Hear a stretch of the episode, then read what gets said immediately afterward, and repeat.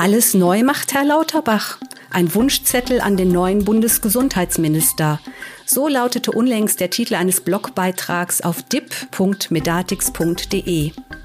Im Beitrag ging es um die Erwartungen an den Neustart im Bundesgesundheitsministerium. Warum der Beitrag heute noch aktuell ist und was noch zu ergänzen ist, darum geht es in der heutigen Folge des Medatix Podcasts.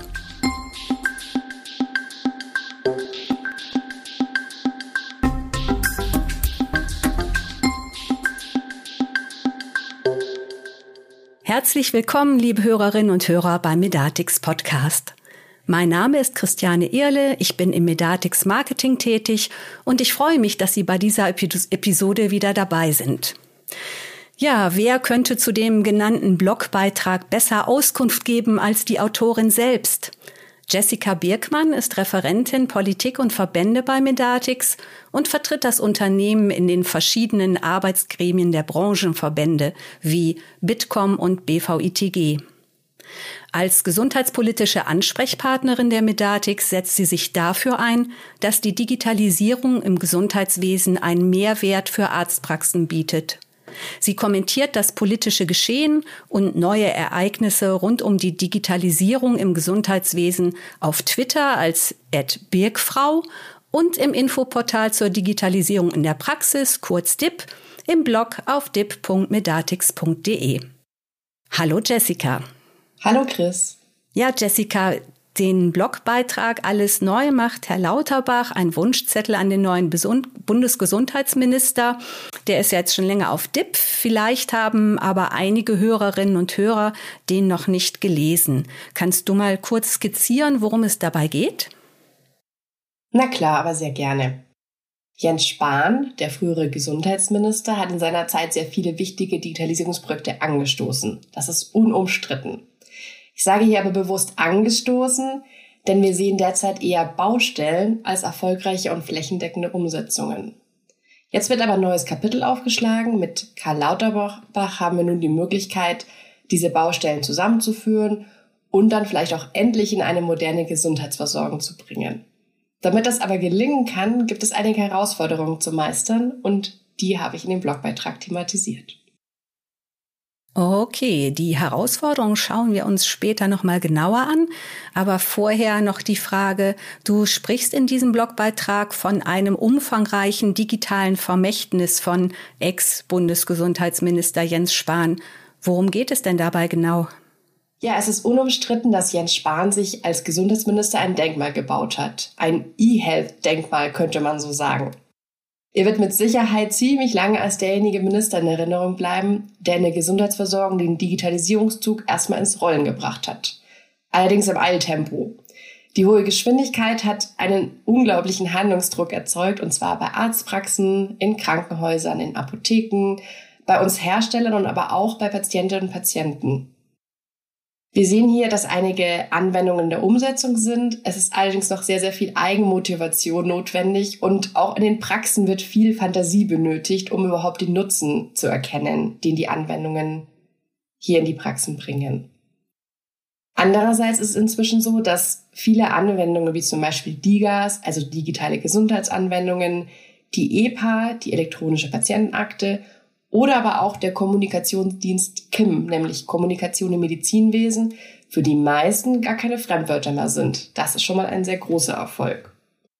Man mag also vom aktuellen Umsetzungsstand und vom Nutzungsgrad halten, was man möchte. Die großen ersten Digitalisierungsprojekte wurden von Jens Spahn angestoßen. Zurück geht's jetzt also nicht mehr. Zurück geht's nicht mehr. Was bedeutet das denn jetzt für Karl Lauterbach? Was sind vor diesem Hintergrund die Herausforderungen an ihn oder für ihn? Und was steht denn auf deinem Wunschzettel? Was sollte der Bundesgesundheitsminister jetzt dringend angehen? Ich sehe vor allem drei Punkte. Erstens muss Digitalisierung unbedingt und ganz dringend aus dem Blickwinkel der Versorgung betrachtet werden. Wir haben jetzt einige Tools und Instrumente, und wir brauchen jetzt aber die Betrachtung mit Use Cases, um sie weiter ausbauen zu können. Ich habe auch ein Beispiel mitgebracht. Man sieht ganz gut im TI-Dashboard der Gematik, das ist online einsehbar, wie viele EPA-Installationen erfolgt sind. Und diese Zahl, die stagniert seit einiger Zeit. Damit sieht man, dass die EPA, die eigentlich als die Königsdisziplin der Patientenanwendung gedacht war, zu einer Orchideenanwendung eher verkommt. Auch die bereits geplanten Weiterentwicklungsstufen überzeugen in der Nutzbarkeit kaum. Deswegen ist hier noch dringend Nachjustierungsbedarf und gerade eben mit dem Blick aus der Versorgung. Zweitens brauchen wir klare Spielregeln innerhalb der TI, also der Telematikinfrastruktur. Alle Akteure brauchen ihre eindeutige Rolle, damit sie da auch zur Verantwortung gezogen werden können. Es braucht zudem eine Instanz, die die technischen Spezifikationen mit den Fachgruppen entwirft. Es braucht eine Instanz, die für die Auditierung und Zertifizierung notwendig ist. Und es braucht auch einen klaren Beratungsauftrag für Versicherte. Wir sehen gerade ganz gut, dass am Beispiel der EPA per Gesetz festgelegt wird, dass Krankenversicherungen Patientinnen und Patienten briefen müssen und aufklären müssen. Aber wie sieht es denn beim E-Rezept aus? Hier ist der Beratungsaufwand völlig ungeklärt. Aktuell schlagen dann fragende, unaufgeklärte Patientinnen in Arztpraxen auf und sorgen dort für, ja, unvergüteten Aufwand, zeitlich und mit Informationsmaterial.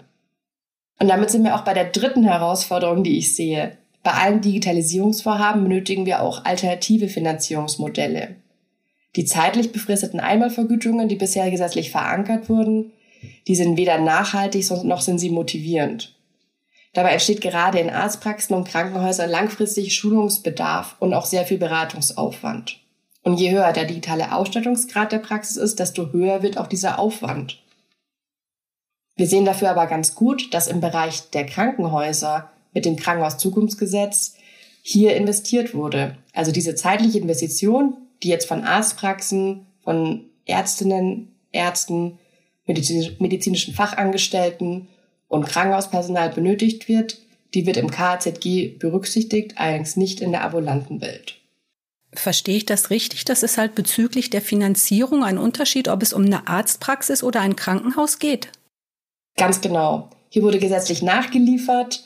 Ähm, es gibt das KZG, das Krankenhauszukunftsgesetz, und das versucht nun, ähm, den Digitalisierungsgrad in, im stationären Bereich gezielt anzuheben. Das ist eine unglaublich wichtige Maßnahme, um weiter voranzukommen und wirklich auch alle Aspekte in der Digitalisierung zu berücksichtigen. Also auch IT-Sicherheit, Datenschutz, Cloud-Lösungen und so weiter. Und im ambulanten Bereich gibt es das aktuell nicht. Und das würdest du dir halt wünschen, oder die Ärzteschaft natürlich, dass das im ambulanten Sektor entsprechend auch so gehandhabt wird. Ganz genau. Ich würde mir hier ein PZG wünschen, ein Praxiszukunftsgesetz. Ja, wie ist denn der aktuelle Stand der Digitalisierung im ambulanten Sektor? Welche neuen Aspekte haben sich in der Zwischenzeit jetzt hinsichtlich der digitalen Anwendungen ergeben? Ja, das ist äh, nicht so einfach. Wir befinden uns gerade quasi in einem Baustopp oder sagen wir besser in einer Baupause. Zum Jahreswechsel ist das ganze Thema E-Rezept ja ein bisschen eskaliert, kurz vor knapp. Ähm, es hätte verpflichtend zum 1. Januar 2022 eingeführt werden müssen. Und auf Druck aller Beteiligter wurde es noch kurz vor dem Jahreswechsel gestoppt. Das war auch dringend notwendig, denn ähm, die verpflichtende Einführung von einer so wichtigen Funktion wie eben der elektronischen Verordnung, die muss, darf erst erfolgen, wenn sichergestellt ist, dass wirklich der komplette Prozess funktioniert. Das heißt, ich muss von der Ausstellung eines Rezepts bis hin zur Abrechnung in der Apotheke und der Einlösung natürlich, muss der gesamte Prozess belastbar funktionieren und auch in der Fläche funktionieren. Das war zum Jahreswechsel nicht sichergestellt und deswegen wurde es gestoppt und das war auch gut und richtig so. Und jetzt müssen wir gucken, dass wir Schritt für Schritt uns wieder dem Thema annähern und es dann wirklich in die Fläche bringen. Ja, und seit dem Baustopp im Dezember sind immer wieder faszinierende Zahlen durch die Medien gegeistert. Ich glaube, im Dezember haben wir noch davon gesprochen, dass genau 42 E-Rezepte ähm, verordnet wurden. Also gerade 42 ist ja durchaus eine fantastisch magische Zahl. Und ähm, 42 E-Rezepte sind klar viel zu wenig. Das war in der Testphase. Ähm, die Zahl der ausgestellten Rezepte ist auf jeden Fall, dadurch ist auf jeden Fall deutlich geworden, ähm, dass das Projekt nochmal genauer betrachtet werden muss. Jetzt hantieren wir mit der Zahl von 30.000 E-Rezepten und ich bin mir dann nicht ganz so sicher, ob die Zahl so, so aussagekräftig ist und so klug gewählt ist, ähm, wie sie klingt. Denn 30.000 E-Rezepte entsprechen eigentlich ungefähr so vielen Verordnungen, wie aktuell im Praxisalltag in Deutschland in nur 10 Minuten verordnet werden. Das heißt, ich bin mir nicht so sicher, ob 30.000 wirklich der große Sprung und Schritt sein wird, wenn wir mal so weit sind. Aber ich verstehe, dass wir erstmal kleine Brötchen backen müssen und erstmal auf diese 30.000 überhaupt kommen müssen. Wichtig Na, ist, ist auf nur, jeden Fall mehr als 42. Das ist definitiv mehr als 42, das stimmt. Ja. Wichtig ist nur, dass wir mit den 30.000 äh, ganz dringend ähm, weitere Schritte auch definieren. Wir brauchen hier einen ganz realistischen Fahrplan, an dem sich auch alle orientieren können. Also alle, das heißt Ärztinnen, Ärzte, MFAs, Apothekerinnen, Apotheker, Versicherte, aber auch wie Hersteller. Wir brauchen hier einen soliden Fahrplan, mit dem wir dann alle arbeiten können. Ein realistischer Fahrplan, wie könnte der denn aussehen? Ja, zunächst einmal müssten wir alle Akteure wieder an den Tisch holen und einen, eine Art Safe Space für den Austausch anbieten. Derzeit sind nämlich die Fronten sehr verhärtet. Ähm, es findet fast keine Kommunikation oder kein Austausch auf Augenhöhe statt zwischen allen Beteiligten. Wir erleben hier einen Kommunikationsknoten, der quasi dringend erstmal ja durchtrennt werden muss. Ja, in der Situation des allgemeinen Fingerpointings kommen wir auch nicht weiter. Das heißt, ähm, zunächst muss irgendwie wieder eine gemeinsame Kommunikationsebene hergestellt werden. Und sobald das erfolgt ist, können wir wieder den konstruktiven Dialog aufnehmen. Wir erleben einerseits, dass ähm, zum Beispiel die Gematik viele Sprechstunden anbietet, auch uns Herstellern zu vielen TI-Themen. Die sind äußerst konstruktiv, die sind äh, sehr hilfreich. Da sind auch ähm, viele Kolleginnen und Kollegen ähm, von mir auch engagiert. Aber auf der politischen Ebene entgleist der Dialog mehr und mehr. Und daher nochmal der, der Wunsch auch, ähm, dass nach einem Fahrplan, also wir brauchen ähm, alle Akteure an einem Tisch, wir müssen den Dialog wieder aufnehmen und dann müssen wir schauen, dass wir aus dem Dialog nachvollziehbare Kennzahlen, klar definierte und auch differenzierte Fristen gemeinsam etablieren und dann in ein strukturiertes Projektmanagement übergehen. Also quasi das tun, was in der Wirtschaft gelebte Praxis ist. Auch das brauchen wir beim Thema E-Rezept ähm, und auch gerne bei der Gematik. Ich sehe auch die Gematik in der Pflicht. Die Roadmap muss mit klaren Kriterien erstellt und dann aber auch transparent kommuniziert werden. Und zwar auch hier wieder für alle Akteurinnen und Akteure. Es nützt nämlich nichts, wenn aktuell zehn praxisferne Personen wissen, wie in den nächsten Monaten das E-Rezept in der Versorgung aufschlagen wird. So können wir nicht erfolgreich Projekte umsetzen, Stattdessen müssen nämlich alle an Bord geholt werden. Mhm. Jetzt hast du einiges schon zum E-Rezept gesagt und zum Verlauf. Ähm, das können wir, da können wir gespannt sein, wie das zukünftig weitergehen wird. Hm, wie sieht das denn bei der EAU aus?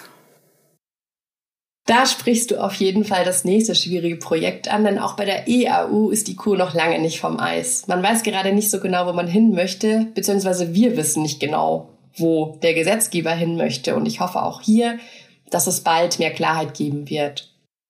Bei der EAU haben wir Folgendes erlebt. Wir haben festgestellt, ähm, dass äh, ja der, der Prozess auch hier noch nicht ähm, hundertprozentig stabil war, um, um das mal ähm, vorsichtig positiv auszudrücken. Es war äußerst hackelig und, und es gab äh, sehr viele Probleme noch. Das hat dazu geführt, dass ähm, viele Arztpraxen die EAU wieder einfach deaktiviert haben. Wir haben festgestellt, der Prozess funktioniert nicht, man hat mehr Aufwand als Nutzen davon und haben die Funktion wieder deaktiviert. So. Und jetzt dauert es natürlich wieder ein bisschen, bis man dieses Vertrauen zurückbekommt und sagt, jetzt äh, laufen die, die, die Prozesse besser, alle Akteure haben sich hier verständigt, ähm, es gibt ähm, einen deutlich besseren Dialog auch ähm, zwischen Kassen und Telematikinfrastruktur. Ähm, jetzt können wir mit der IAU quasi wieder loslegen. Es ist aber nun mal nicht so, dass Mitarbeiter in Arztpraxen ja, nur darauf warten, neue Techniken auszuprobieren. Das muss einfach funktionieren, gerade dann, wenn es flächendeckend zur Pflicht wird. Jetzt wurde die EAU natürlich auch nicht gestoppt, aber zumindest in Teilen ähm, verschoben. Das war auch ein, kommunikativ ein bisschen schwierig durch den Bundesgesundheitsminister gelöst. Und zwar gibt es nach wie vor weiterhin die Frist und die Verpflichtung, ähm, spätestens ab 30. Juni dieses Jahres die IAU auch zu nutzen, und zwar zur Übermittlung aus den Arztpraxen an die Krankenkassen. Was aber wiederum verschoben wurde, ist ja der, der konsequente zweite Schritt. Also, dass sich ja das zweite Formular, das an den Arbeitgeber geht, dass das auch digital erfolgt. Aktuell ist es ja so, wenn meine Arztpraxis die EAU nutzt und umsetzt, dann bekomme ich statt der üblichen drei Zettel ein oder zwei Zettel mit, weil der dritte Zettel, der direkt an die Kasse geht, digitalisiert wurde, der Rest aber noch nicht. Das kommt dann also erst im nächsten Jahr und da freue ich mich auch darauf, wenn wir hier dann vielleicht 2023 den ersten voll digitalen Prozess bei der elektronischen Arbeitsunfähigkeitsbescheinigung haben. Mhm. Also das heißt, die Timeline ist insgesamt etwas gestreckt äh, mit den digitalen Anwendungen. Wie beurteilst du denn grundsätzlich den Digitalisierungswillen in der Ärzteschaft? Der ist grundsätzlich gut. Das wird auch seit Jahren in ganz, ganz vielen Studien ähm, bestätigt. Die allgemeine Digitalisierungsbereitschaft, die ist stetig wachsend positiv. Bei Ärztinnen, bei Ärzten, auch das Praxisbarometer der KBV hat das jetzt wieder gezeigt. Was jetzt allerdings passiert, gerade seit letztem Jahr, weil durchaus viele Telematik-Infrastrukturanwendungen verpflichtend in die Praxen eingezogen sind und dann durchaus für Aufwände, Sorgen und Nöte gesorgt haben, ist, dass die Erwartungshaltung an die Digitalisierung gedämpfter ausfällt. Also viele Ärzte und Ärzte und auch ähm, viel Praxispersonal stellt fest, ähm, diese, diese, diese hohen Erwartungen an die Digitalisierung und den Nutzen, der ja hier erhofft wird, ja, der stellt sich nicht ein. Also es setzt eine große Ernüchterung ein und man ist ein bisschen frustriert über die unerfüllten Erwartungen an den Digitalisierungsfortschritt. Das ist der Grund, warum ich sage und auch viele, viele Studien natürlich das auch belegen, dass unbedingt echte Mehrwerte in die Digitalisierung, der Digitalisierung in die Praxen müssen. Ähm, das KBV Praxisbarometer hat das äh, so beschrieben, wir brauchen einen Kulturwandel weg vom bisherigen Top-Down-Ansatz. Und diese Forderung, die ich, gehe ich voll und ganz mit. Und ich habe das ja vorhin schon angesprochen beim Punkt der EAU. Viele Ärzte und Ärzte haben digitale Anwendungen wie eben die EAU seit der Einführung ausprobiert. Sie waren dann enttäuscht, dass es eben noch ruckelt und zuckelt und haben die Funktion wieder deaktiviert. Und das ist dieses ja beschriebene Vertrauen, ähm, das jetzt wieder aufgebaut werden muss. Wir werden mit Sicherheit niemals eine komplett störungsfreie Telematikinfrastruktur haben, aber wir brauchen zumindest reibungsarme Prozesse, die sich auch, die auch flächendeckend ausprobiert wurden und ähm, die ja schrittweise in die Arztpraxen Einzug finden. Ja, wenn ich das jetzt so höre, wie, wie sieht's denn jetzt aus? Ist der Wunschzettel, den du in diesem Blogbeitrag an Karl Lauterbach formuliert hast, ist der noch aktuell? Absolut. Ich sehe eine ganz große Chance beim neuen Bundesgesundheitsminister, dass er gemeinsam mit seinem Digitalisierungsteam die einzelnen ja, E-Health-Inseln, die Herr Spahn geschaffen hat, jetzt in so ein stimmiges Konzept überführt. Und ich sehe da auch eigentlich fünf ganz rudimentäre Schritte, die man also als, als quasi als Rezept zum E-Rezept und natürlich auch für andere Digitalisierungsprojekte sehen kann. Nämlich erstens muss er innehalten, zweitens Baustellen sichten, drittens die Praxistauglichkeit checken, viertens einen realistischen Fahrplan erstellen und dann natürlich ganz, ganz wichtig auch faktenbasiert kommunizieren. Wie gesagt, das gegenseitige Fingerpointing, die gegenseitigen Schuldzuweisungen, die machen keinen Sinn gerade weil wir so komplexe Prozesse in der Digitalisierung im Gesundheitswesen haben, da ist es wirklich selten der Fall, dass wir nur einen Verursacher haben, wenn irgendein Prozess nicht rund läuft. Es ist meistens ein Zusammenspiel von mehreren Faktoren. Ja, und Schritt eins meiner Liste hat Herr Lauterbach ja bereits eingeleitet. Er hat einmal innegehalten, er hat das ein oder andere Projekt pausiert. Und ich freue mich jetzt sehr auf die weiteren Schritte in diesem Jahr gerade weil jetzt hier im, seit April ähm, Dr. Susanne Otzukowski die neue Leiterin der Digitalabteilung wird und sie wird hier eine sehr wichtige Rolle spielen.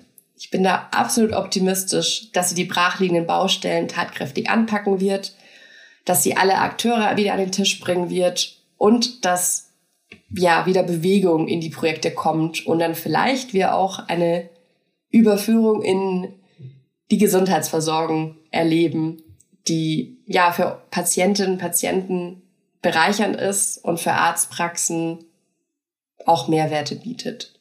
Ja, darauf sind wir sehr gespannt. Vielen Dank, Jessica, für deine politische Einordnung. Sehr gerne.